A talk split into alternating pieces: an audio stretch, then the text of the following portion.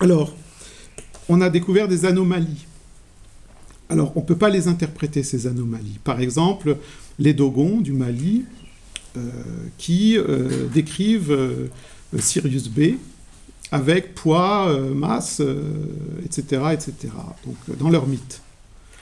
Alors il y, a des, articles innombrables sur d'où vient ce savoir, comment ont-ils fait pour savoir que Sirius B avait tel type de caractéristiques, etc. etc. C'est une étoile, très, très éloignée plusieurs milliers d'années, enfin plusieurs années-lumière, hein, je ne sais plus combien, quoi, à peu près, mais bon, peut-être 4, 6, 10, enfin très loin, quoi, pas, pas accessible par, euh, par nous. Hein. De toute manière, aucune étoile n'est accessible par nous. On arrive euh, à peine à aller sur Mars euh, en 6 mois, donc je ne vous, explique pas 10 années-lumière ce que ça peut donner comme, comme durée de voyage, avec nos technologies actuelles, bien sûr. Alors évidemment, euh, petit aparté, euh, la théorie euh, des dimensions la physique quantique nous amène à, parler des trous de verre. Les trous de verre sont des raccourcis dans l'espace-temps par la courbure de l'espace, démontrés bien sûr, mais maintenant on aimerait utiliser ces trous de verre pour voyager plus vite. Donc c'est-à-dire qu'on pourrait faire un saut de plusieurs années-lumière en un instant. Voilà, donc on a des, des, théories comme ça. Donc du coup, euh, on n'a pas du tout la technologie pour le faire, ça c'est clair, on en est très très loin. Hein. Mais euh, ça, ça, fait que euh, beaucoup de, scientifiques et beaucoup de gens s'imaginent que très très vite, bientôt, on va pouvoir voyager dans, dans, la galaxie comme avec un vaisseau spatial à la Star Trek. ok C'est-à-dire, on va faire 150 années-lumière en 3 minutes. Bon, oui, c'est possible sur le papier, mais technologiquement, on ne sait pas. Voilà. Alors le chaman, lui, il va vous dire, ouais, mais moi, je fais le tour de la galaxie euh, en, prenant, en prenant de l'ayahuasca. Bon, alors voilà. Alors évidemment, ça fait rêver aussi. Du coup, euh, beaucoup se disent, ouais, mais on n'a pas besoin de vaisseaux spatiaux puisqu'on peut le faire avec notre mental. Bon, fin de l'aparté. Donc, euh, où j'en étais là? Oui, Sirius B, donc les Dogons du Mali. Voilà, donc une anomalie, ok Impossible à, savoir comment ils ont fait pour avoir cette information. Du coup, euh, on a aussi un type de littérature qui dit, ben oui, ben, c'est la transe. ok ils ont eu contact avec euh, des, esprits qui leur ont raconté ça. Voilà, donc on en est là en fait. Hein. On a un mystère. L'anthropologie est muette parce qu'elle peut rien dire de ça. Elle ne sait pas. Hein. Dans, la façon dont on travaille, on n'a absolument aucun moyen d'expliquer ce genre de phénomène. On peut juste dire que oui, euh, apparemment, les Dogons ont un savoir de ce genre. Bon, ils en ont d'autres, des savoirs. Leur, vision du monde et leur représentation euh, sont extrêmement compliquées.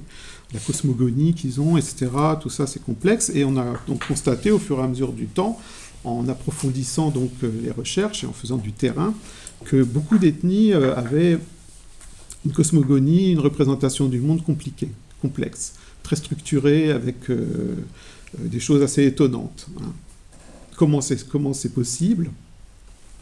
Ben, moi, je pense qu'avec le temps, euh, avec les centaines, voire les milliers d'années de pratique de la transe, finalement, on finit par développer quoi, une vision du monde.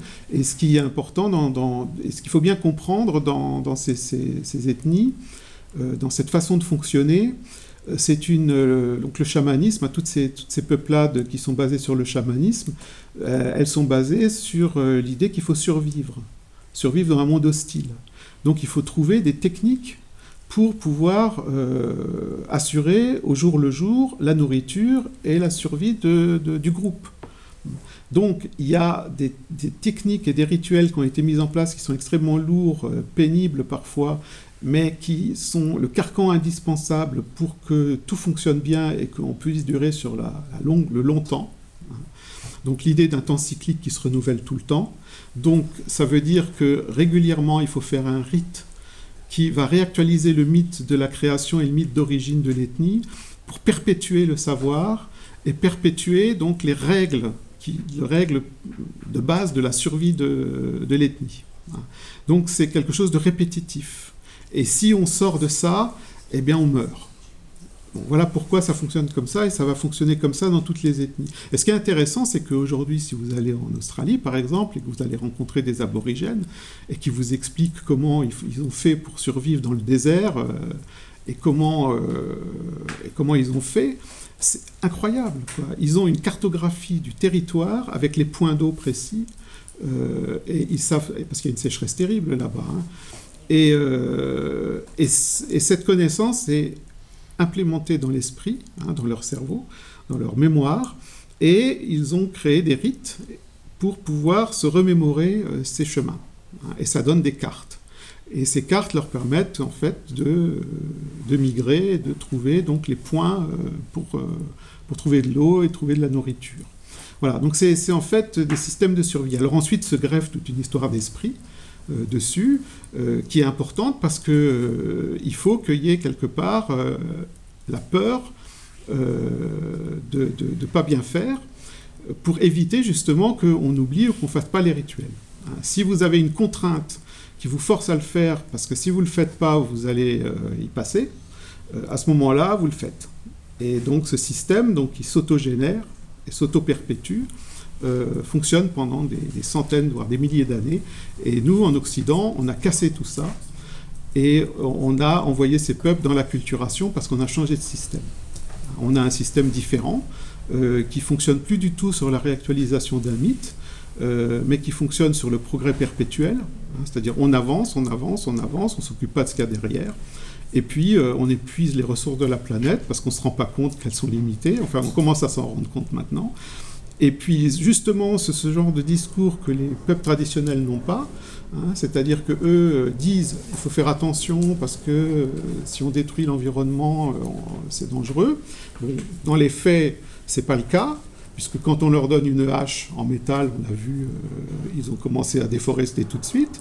Quand vous leur avez donné une tronçonneuse, ben, les forêts ont disparu très vite, etc., euh, etc. Donc on a plein d'exemples qui montrent que quand on apporte euh, une évolution technologique, ben, le système traditionnel est mis en danger. Voilà. Donc ça, c'est pour vous donner un peu le, contexte, quoi, hein, donc de, ce qu'on peut dire sur ces questions-là. Euh, et tout simplement pour vous, expliquer qu'en fait, euh, ce qui est au cœur de, toutes ces peuplades, c'est la transe. C'est le point central de, toute leur culture. S'il n'y a pas la transe, leur société ne tient pas la route.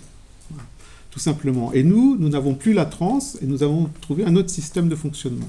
Et comme nous avons perdu cette euh, faculté de rentrer en transe dans, nos façons, dans nos modes de vie, euh, eh bien, euh, nous sommes déconnectés. Et en plus de ça, donc, le siècle des Lumières, Descartes, le positivisme fait que finalement, dans les pays occidentaux, c'est le matérialisme qui a surgi qui est tout à fait légitime, bien sûr, parce qu'il faut comprendre comment fonctionne la nature, ça c'est pas un problème, au contraire. Mais euh, du coup, on a dédaigné le psychisme. on a relégué le dysfonctionnement psychique aux maladies mentales, et on ne s'est pas tout de suite rendu compte qu'il y avait un mode de fonctionnement du psychisme qui n'était pas pathologique, mais qui était riche. Hein. Et ce fonctionnement-là, euh, eh bien, il a été en quelque sorte euh, soutenu par les artistes les, créateurs, hein, qui ont donc créé donc, la musique, euh, la peinture, la littérature, donc des gens qui voyagent avec leur esprit, mais de manière désordonnée, pas dans une structure euh, rituelle ni une structure traditionnelle, comme on peut l'entendre en anthropologie, c'est-à-dire un peuple qui perpétue de génération en génération une certaine façon de vivre. Hein. Voilà.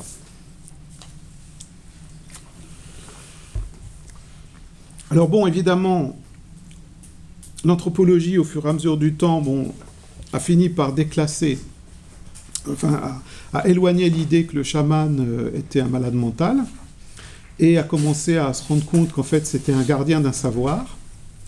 Et euh, on a commencé à étudier donc le chamanisme de, plus en plus près. Et donc certains se sont intéressés euh, aux états de conscience modifiés je vous en prie, mais pas la majorité. Donc il y, a, des anthropologues de tout type. Il y en a qui s'intéressent juste au matériel, c'est-à-dire eh bien, la parenté, la linguistique, l'habitat, les relations sociales, la mort, hein, tant que rituel, comment on traite les morts, etc. L'habillement, la musique, donc l'ethnomusicologie, etc. Sans se rendre compte qu'en fait, eh bien, ce qui est au cœur de la, culture, c'est la transe. Donc on sépare donc les éléments. Et puis, on n'en fait pas un élément global où le monde des esprits fait partie complètement de la, de la structure. Or, euh, bon, à force de morceler, on en perd un peu le, la vision globale. Et ça, c'est un peu dommageable. Mais ça, c'est le travers euh, occidental de, tout morceler en petits bouts. Hein. Et après, on, ne se rend plus, on se rend, on se rend plus compte quoi, que les, gens, les choses sont liées. Alors, certains y reviennent, hein, euh, essayent de faire de la transdisciplinarité ou de la pluridisciplinarité. Ça marche pas toujours très bien en université, hein, donc on, aime bien le mot, mais dans les faits, euh, les différentes disciplines ont du mal euh, à accorder leur discours parce que leur, euh, leur vocabulaire et leur définition des mots et des concepts sont différents. Donc il y a un sacré travail d'harmonisation à faire, et, puis il n'y a pas que ça, il y a l'histoire d'école, de pensée, etc. Donc finalement on en est quand même assez loin. Hein. Alors faire parfois un pont entre la physique quantique et l'anthropologie, euh, ou la psychologie, ou, toute autre discipline, c'est carrément un, travail d'équilibriste, quoi, parce que ce sont des disciplines qui n'ont absolument aucune définition en commun. Rien du tout, quoi. Donc euh, c'est que des interprétations. Mais par contre, c'est passionnant de, jouer avec ces concepts. Alors la psychanalyse, le structuralisme, donc ont, pris corps euh, dans l'anthropologie, ont donc modifié pas mal la façon dont on, concevait donc euh, les choses. il y a eu pas mal de, travaux intéressants, donc Claude Lévi-Strauss, etc. Mais bon, on en revient. Et puis, euh, on a des mouvements, donc, avec ces, ethnologues-là qui ensuite eux ont décidé, contrairement à ceux qui font juste de l'observation, de faire de l'observation participante, c'est-à-dire de participer à la culture.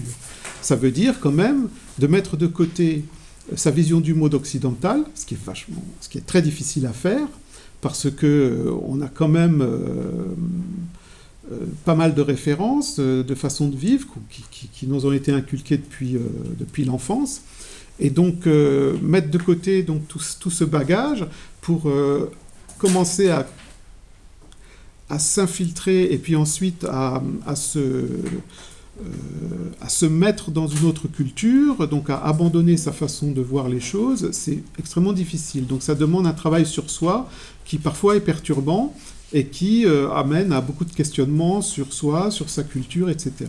Donc mais la rupture se fait en général euh, après une initiation. Hein. C'est-à-dire que, bon, d'abord, il faut négocier hein, avec le, peuple traditionnel. Il faut montrer qu'en fait, on n'est pas hostile.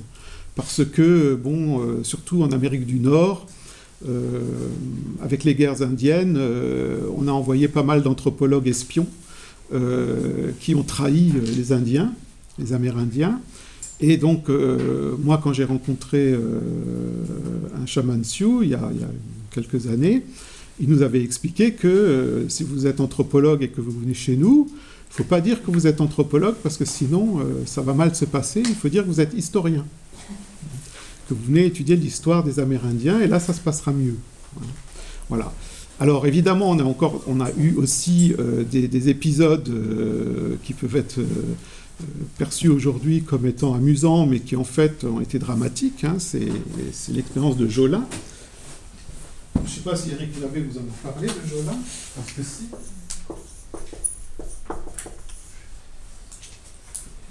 Qui était dans une réserve amérindienne euh, et qui a pris des photos. Alors là, euh, ça C'est interdit de prendre des photos pendant les rituels. Euh, et donc il a fait ça, et il le savait bien qu'il fallait pas le faire, et donc ça a créé des problèmes. Alors avec les Amérindiens, les problèmes, c'est jamais marrant. Hein. Euh, les Sioux, c'est pas des gens très, très, très... Ils peuvent être, ils peuvent être très durs. D'ailleurs, quand vous voyez leur rituel, euh, ça peut vous faire froid dans le dos, hein, puisque s'enfoncer des, crochets dans le dos et, s'accrocher à des, à, des, à des, poteaux et pendant regarder le soleil pendant des heures, ça paraît euh, pour nous de la torture. Hein. Mais pour eux, c'est de la transe. Et je vous expliquerai pourquoi euh, plus tard.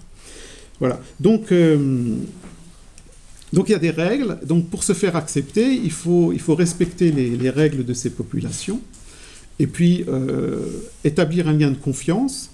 Et puis ensuite accepter d'être initié, c'est-à-dire, ça veut dire qu'en fait, euh, vous, changez votre état d'homme occidental pour devenir un Jivaro, par exemple, ou un Sioux. Et ça veut dire qu'après, eh bien, vous serez en quelque sorte un être hybride puisque vous aurez eu euh, deux visions du monde différentes en vous. Alors bon, c'est pour ça que je parlais d'ethnologue maudit au début, c'est que ce qui se passe en fait dans la réalité, chez la majorité de ces anthropologues qui font ça, c'est que euh, ben, ils changent leur façon de voir le monde. Ils le voient avec d'autres yeux parce qu'ils ont été initiés et ils ont absorbé pour la plupart des substances hallucinogènes qui ne sont pas neutres, qui ne sont pas euh, elles, sont, elles, sont, elles peuvent être dangereuses, hein, bien sûr, mais elles ont un impact psychologique énorme. Ce qui vous, ce qui vous arrive quand vous faites ça, euh, ça, vous, ça, vous, transforme complètement, ça vous, ça vous éjecte dans un autre univers. Euh, et quand vous revenez de là, vous êtes complètement bouleversé. Hein. vous mettez des semaines à, ingurgiter, euh, à, assimiler ce qui vous est arrivé. Et puis vous commencez à, entrer dans, quelque chose de totalement étranger.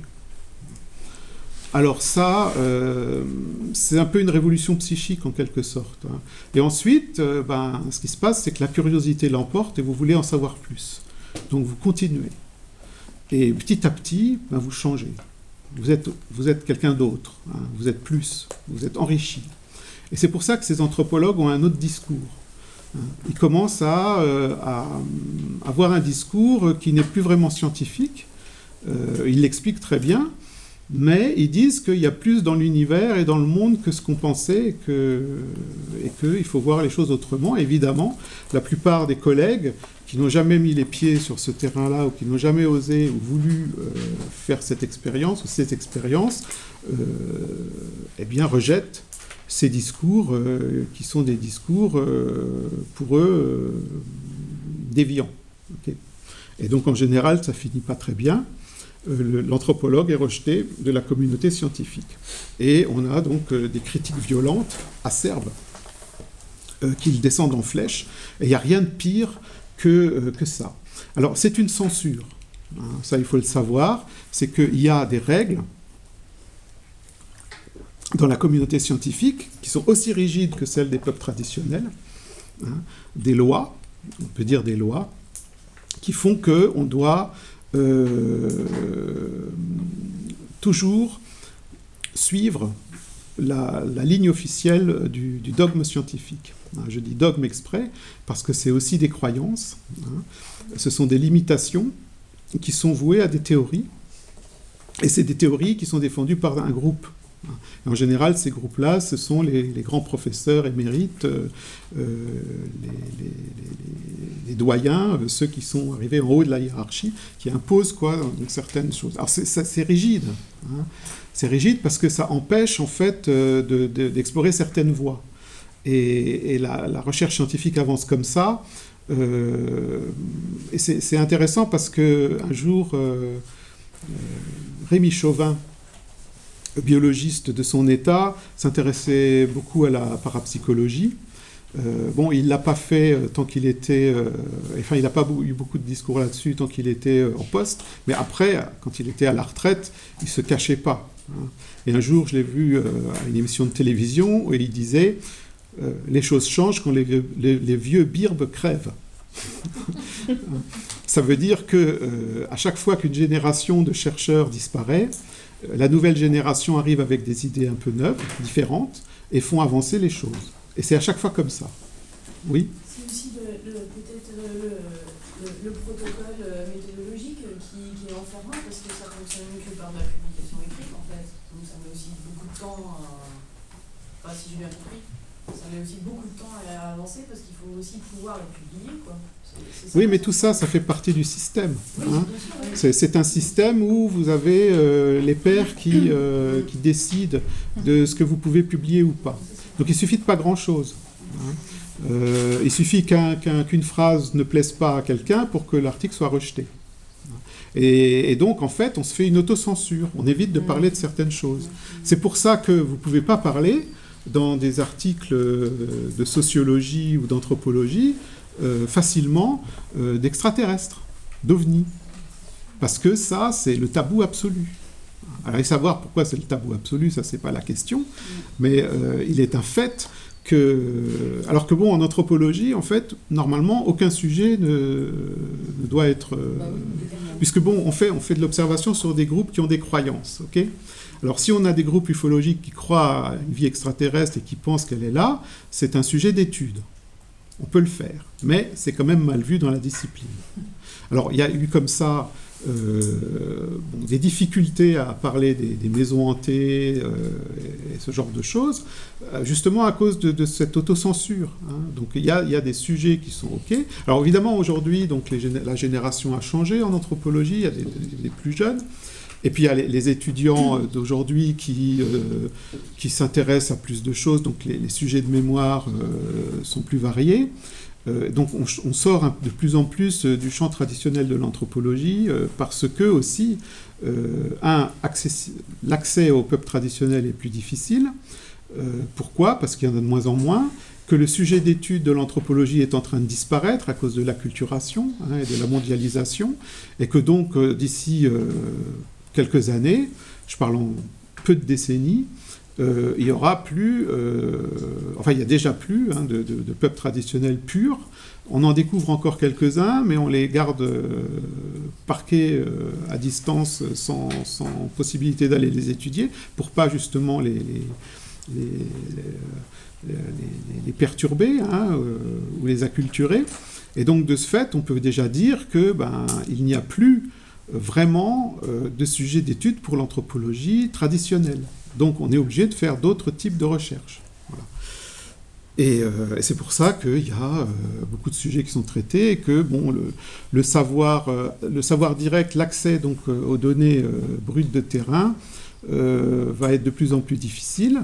Et donc, il va falloir travailler en fait sur ce que les anthropologues euh, des générations précédentes ont accumulé pour pouvoir euh, accéder à du matériel euh, de bonne qualité. Le problème, c'est que vu la façon dont on récoltait les, données à une certaine époque, on a occulté beaucoup de choses. Hein, ce, qui va, être donc difficile à, récupérer comme information. Oui? Je ne dis pas les processus d'acculturation ou autres, mais, mais quand vous parlez de culture pure, ça donne l'impression qu'il y a eu des, peuples traditionnels dont la culture était statique et n'a pas évolué. Or, il me semble que, toutes les, traditions, toutes les cultures, tous les groupes, tous les groupes euh, ont continuellement évolué, peut-être pas de la même manière qu'aujourd'hui, peut-être pas au même rythme qu'aujourd'hui, peut-être pas avec euh, cette, espèce de tendance à l'uniformisation, mais le terme culture pure, pour moi, me fait un peu... Euh, c'est un peu étrange d'entendre ce terme-là, disons. Non, mais quand je, bon, quand je parle de culture pure, je parle de culture qui n'a pas été contaminée par le matérialisme occidental, ok? Qui est donc spécifique. Euh, il est évident que depuis l'aube de l'humanité, euh, il y a eu beaucoup de contacts entre les différents groupes et qu'il y a eu beaucoup d'échanges interculturels, intergroupes, euh, interethniques pendant toutes ces, tous ces millénaires. Hein. D'ailleurs, plus on fait de recherche, plus on se rend compte qu'en fait, il y a eu beaucoup d'échanges qui ont été faits dans le passé. Hein, on trouve euh, dans la préhistoire des éléments du Nord euh, au Moyen-Orient et vice-versa. C'est-à-dire qu'il y avait quand même des contacts euh, alors qu'il n'y avait pas beaucoup de population. par exemple, si on fait du, chamanisme à l'universel, on pourrait dire ben, ben finalement, il n'y a pas eu de culture à un moment qui n'ait été, été contaminée par une vision chamanique. Oui, mais le chamanisme est inhérent à la culture humaine.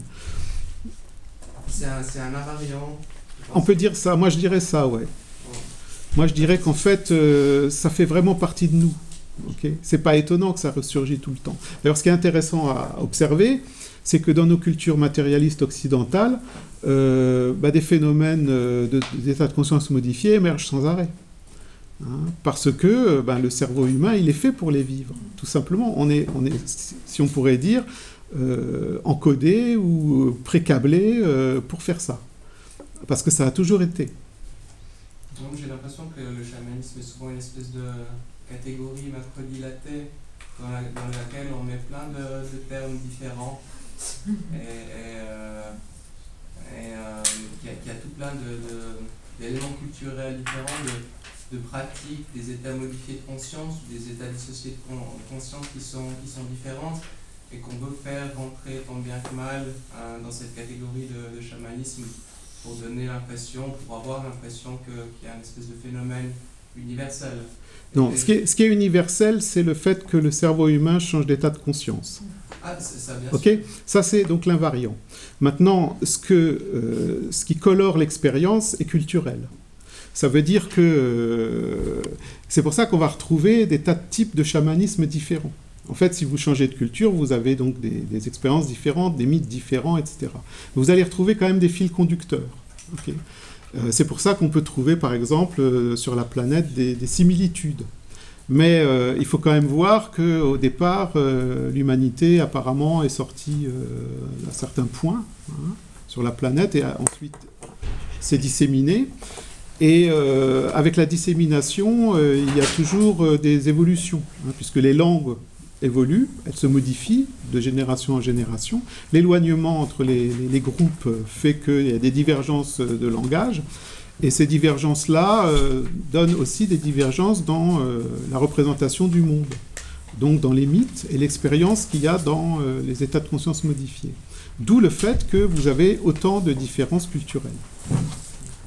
Oui?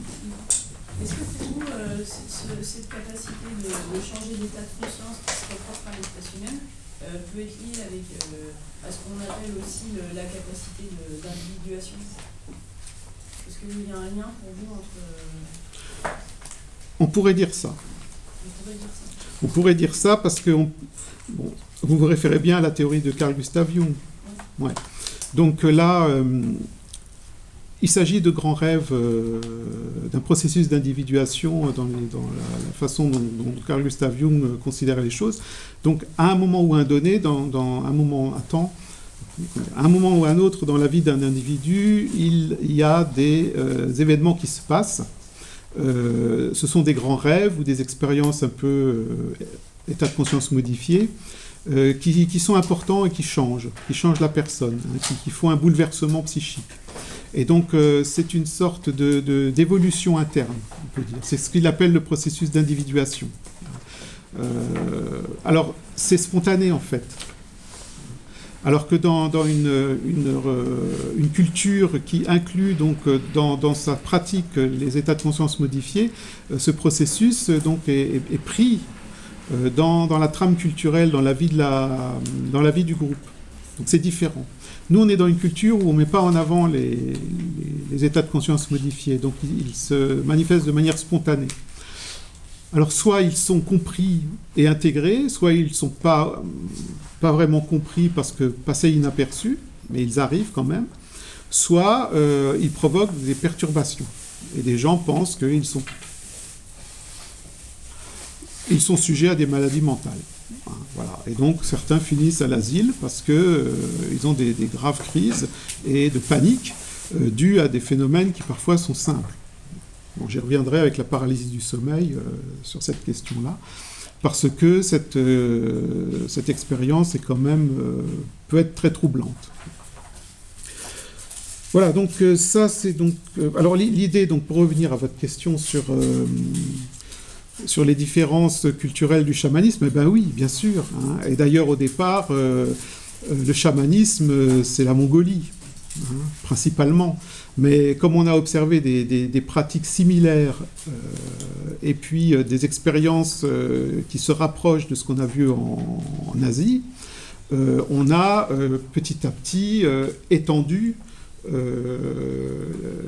l'ère du chamanisme et puis on a un peu nivelé hein, les, différences pour en faire un, concept plus large. Ensuite, on a eu deux ères, le chamanisme et la possession. Donc Afrique, possession, chamanisme euh, là-bas. Euh, Asie, euh, Amérique, etc. Et puis finalement, aujourd'hui, bon, on se rend compte que ben, dans le chamanisme, il y a des passages de possession, et dans la possession, il y a des expériences chamaniques. Donc du coup, aujourd'hui, bon, on est, on est plus... c'est plus difficile de trancher. Et donc les, définitions du chamanisme et de la possession évoluent, changent. et puis comme on n'a pas trouvé de termes plus adaptés, eh bien on a gardé cela. Et ils ont, pour certains, une certaine connotation. La possession, par exemple, si vous en parlez euh, hors d'un contexte anthropologique, euh, c'est une possession démoniaque et c'est catholique. Et puis, euh, c'est l'émergence de Satan ou d'un démon ou plein de démons dans, une pauvre victime. Et il faut faire un exorcisme. Voilà. C'est la possession occidentale. Mais la possession en Afrique, c'est pas ça du tout. Ça n'a rien à voir. Donc on a donc la différentes définitions de la possession, différentes définitions du chamanisme, et c'est vrai que quand euh, vous, entendez, euh, ce mot chamanisme a été mis à toutes les sauces. Et dans la littérature, vous avez du New Age avec le chamanisme à toutes les sauces, avec des choses complètement euh, incroyables. Alors qu'en anthropologie, vous avez une discussion, parfois un peu musclée, sur les termes, très précis. Hein, et sur des discussions, oui, mais bon, moi je suis pas d'accord parce que c'est cette ère-là qui est concernée, euh, celle-là c'est pas la même chose, c'est pas la même culture, donc ça ne peut pas parler de chamanisme, mais si parce que euh, finalement euh, ces traits-là et ces traits-là sont communs, donc il faut élargir la définition, etc. Vous avez une discussion comme ça qui, dure et qui dure et qui n'est pas finie. Hein, là aussi, il y a une constante évolution. Et en même temps, vous avez une meilleure connaissance des phénomènes. Hein, des phénomènes d'état de conscience modifiés et qui vont moduler eux aussi donc la compréhension euh, des choses.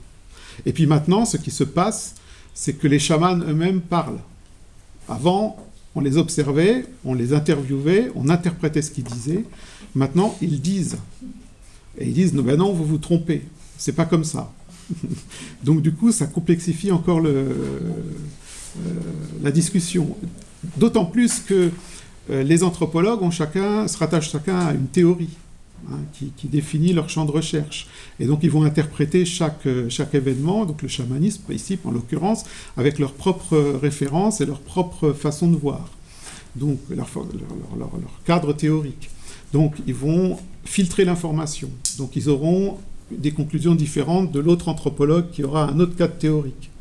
Donc vous avez des discussions sans fin. Et c'est ça la science en fait. Hein. Et donc ça avance petit à petit à cause de ça. Mais pour l'instant, on est loin d'avoir tout compris et on, continue à faire des recherches et on trouvera peut-être ou jamais. Voilà. Ça répond à votre question